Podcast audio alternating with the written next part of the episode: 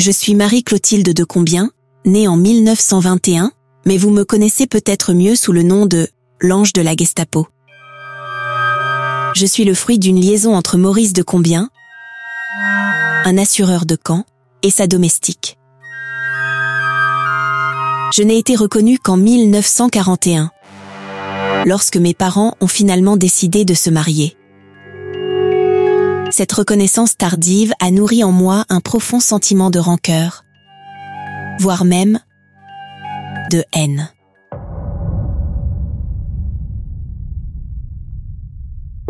History, podcast originaux d'histoires vraies qui ont marqué l'histoire.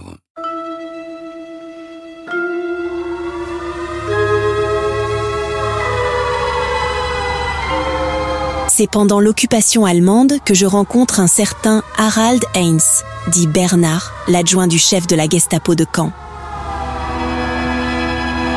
Grâce à lui et son pouvoir, j'ai toute l'attitude pour assouvir ma soif de vengeance que je nourris depuis des années.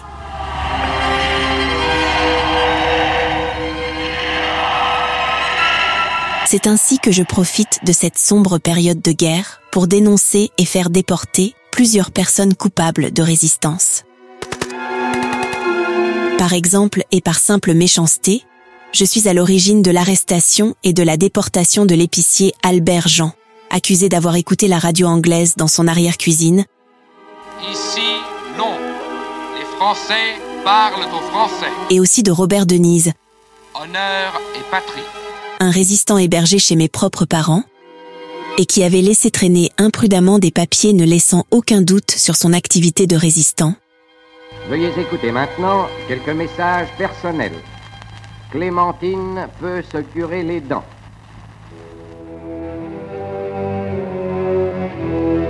C'est ainsi que Eugène Maès, directeur du Lido, un établissement bien connu des Canets, est lui aussi déporté pour avoir lancé quelques remarques désobligeantes à mon égard. Dans mon quartier, je suis redoutée. Je me promène, élégante, accompagnée de mon inséparable chien noir Capi, un gros bouvier des Flandres. Je n'ai aucune limite. Mon arrogance et mes excentricités sont sans bornes. Égard à celui qui ose manifester sa désapprobation.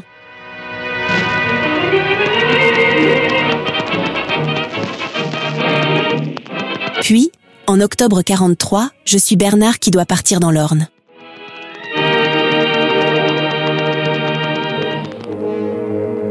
Je reviens en février 44 lorsque Bernard prend la tête de la Gestapo de Caen.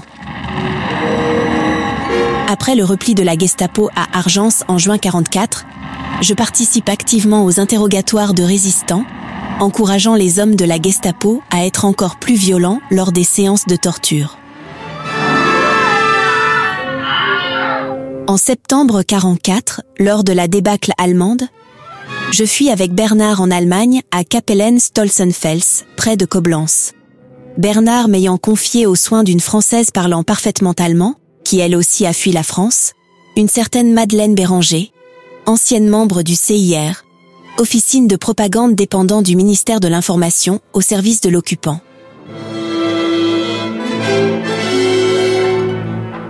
Toutes les deux, nous sommes employés par la Gestapo de Bad Harzburg où nous démantelons un réseau d'ingénieurs grecs travaillant pour les Britanniques. En mars 45, Bernard nous demande de nous réfugier chez ses parents non loin de Hambourg. À l'arrivée des Alliés, Madeleine et moi nous nous faisons passer pour des déportés et nous nous faisons rapatrier en France, puis nous fuyons vers le Maroc.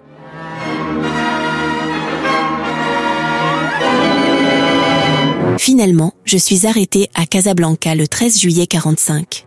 Le 19 avril 46, la Cour de justice du Calvados me condamne à la peine capitale. Nous, juges de la Cour de justice du Calvados, condamnons pour trahison et complotisme avec l'occupant allemand, la nommée Marie-Clotilde de Combien à la peine capitale.